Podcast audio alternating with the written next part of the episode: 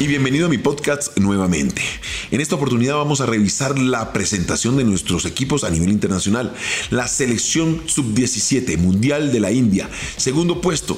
¿Ustedes se imaginan donde la federación y la fútbol tuvieran torneos permanentes para estas chicas? Y no solamente los ciclos de selección donde son convocadas y mejoran su capacidad futbolística, tendríamos la potencia mundial, porque con tan poco nos logramos acomodar en el segundo puesto.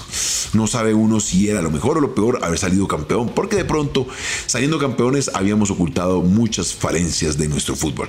La Copa Libertadores Femenina que se celebró en Quito. América y Deportivo Cali, tercero y cuarto puesto. Felicitaciones a nuestras chicas que pese a la precariedad de nuestro torneo han logrado demostrar que vamos por buen camino. Un torneo de cuatro meses. Si tuviésemos un torneo de diez meses y las chicas tuvieran buenos sueldos y se pudieran dedicar plenamente a la profesión del fútbol, seguramente también tendríamos primero y segundo puesto en Copa Libertadores. Ya se cerraron los cuadrangulares finales, equipos por dentro y equipos por fuera. Tolima, fuera. Nacional, fuera. Tolima nos dejó una decepción porque era uno de los equipos que mejor se preparó para la Copa Libertadores, pero desde ahí se vino en menos. Y vemos a un pasto encopetado junto a un Águilas Doradas que nos sorprendieron. Junior al final repuntó y se metió.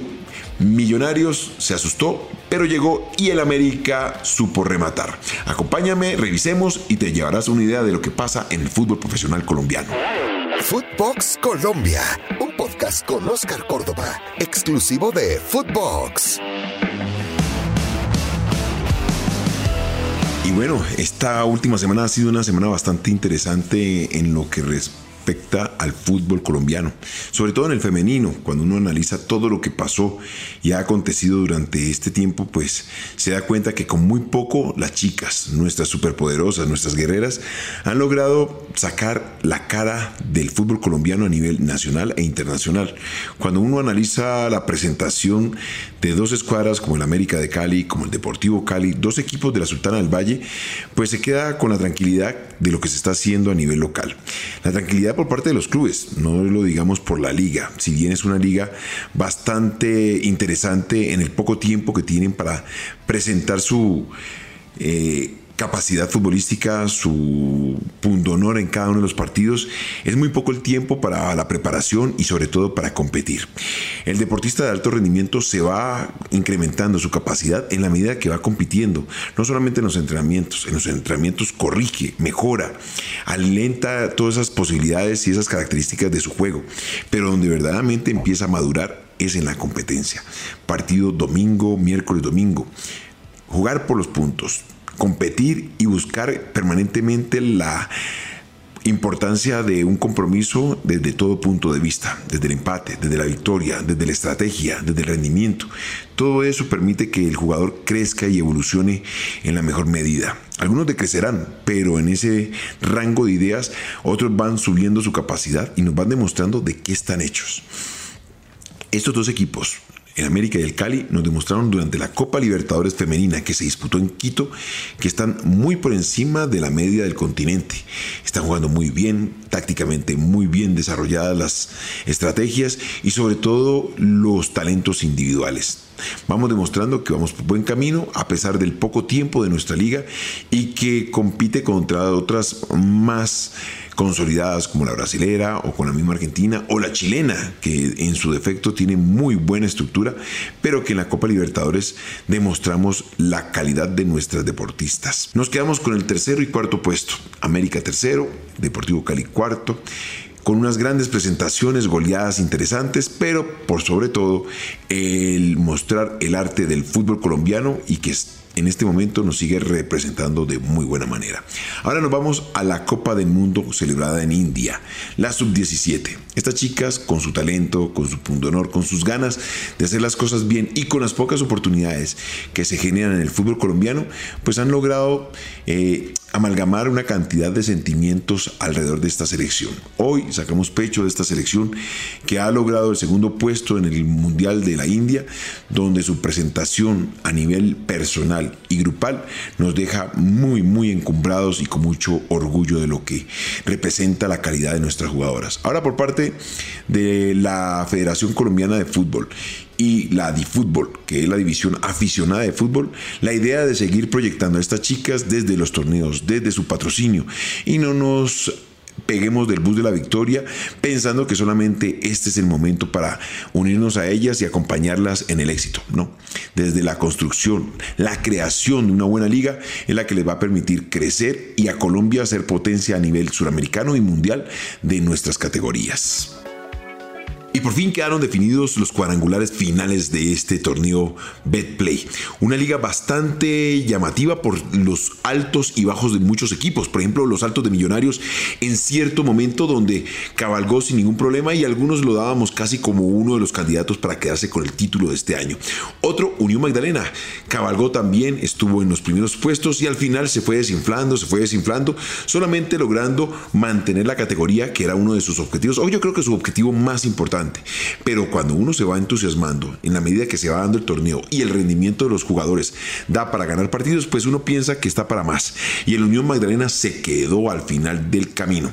En América, que venía de atrás para adelante, logró reestructurarse, encontrar el equilibrio de sus líneas y en el último partido clasificar ante la Unión Magdalena en Santa Marta. Señoras y señores, termina, clasificó América.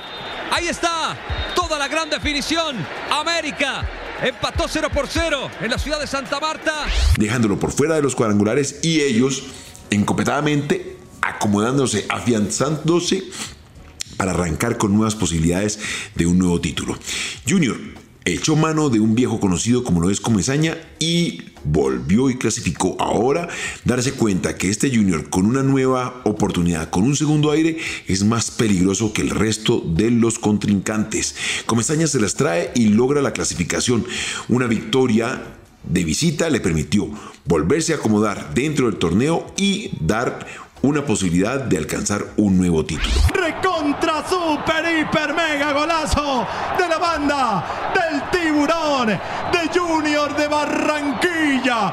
Apareció Nelson de Osa, sacó un zapatazo al ángulo espectacular. La sorpresa del torneo, la sorpresa es darse cuenta que, por ejemplo, un Santa Fe con ires y venires ha logrado la primera posición con un promedio de gol negativo, menos uno. Esto te habla de la irregularidad del equipo santafesino, pero que al final del ejercicio le permitió clasificarse como primero. Águilas Doradas, un equipo que en su juventud y bajo la orden de un Leonel Álvarez ha demostrado su crecimiento personal, individual, colectivo y que le permitió clasificar en la última fecha sin sumar, o sea, ya relajado y sin ningún problema para poder dejar a algunos jugadores en casa para poder enfrentar la primera fecha sin ningún tipo de temor. Jugadores lesionados y ya recuperados. El Pereira con un equipo bastante, bastante discreto, ha logrado dejar por fuera a un Atlético Nacional. Este Restrepo se las trae.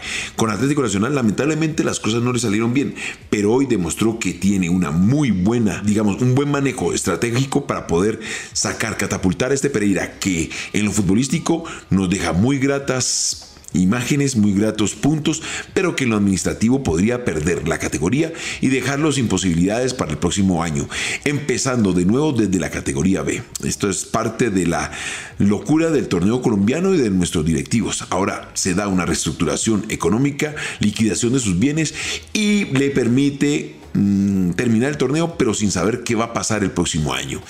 Atlético Nacional preocupa, preocupa que uno de los equipos más importantes de Colombia, con la nómina que tiene, se haya quedado por fuera. Luego de la convocatoria y presentación, un giro bien decisivo, traer a autor y ponerlo al frente de la nómina y no le alcanzó se quedó por fuera gracias a un empate ante la equidad y un penal desperdiciado por parte de Duque que lo dejó por fuera de los cuadrangulares finales. Ahora a revisar su nómina, entender cuáles son los objetivos para el próximo año y encaminar esa potencia que es Atlético Nacional para que nos vuelva a representar de forma correcta.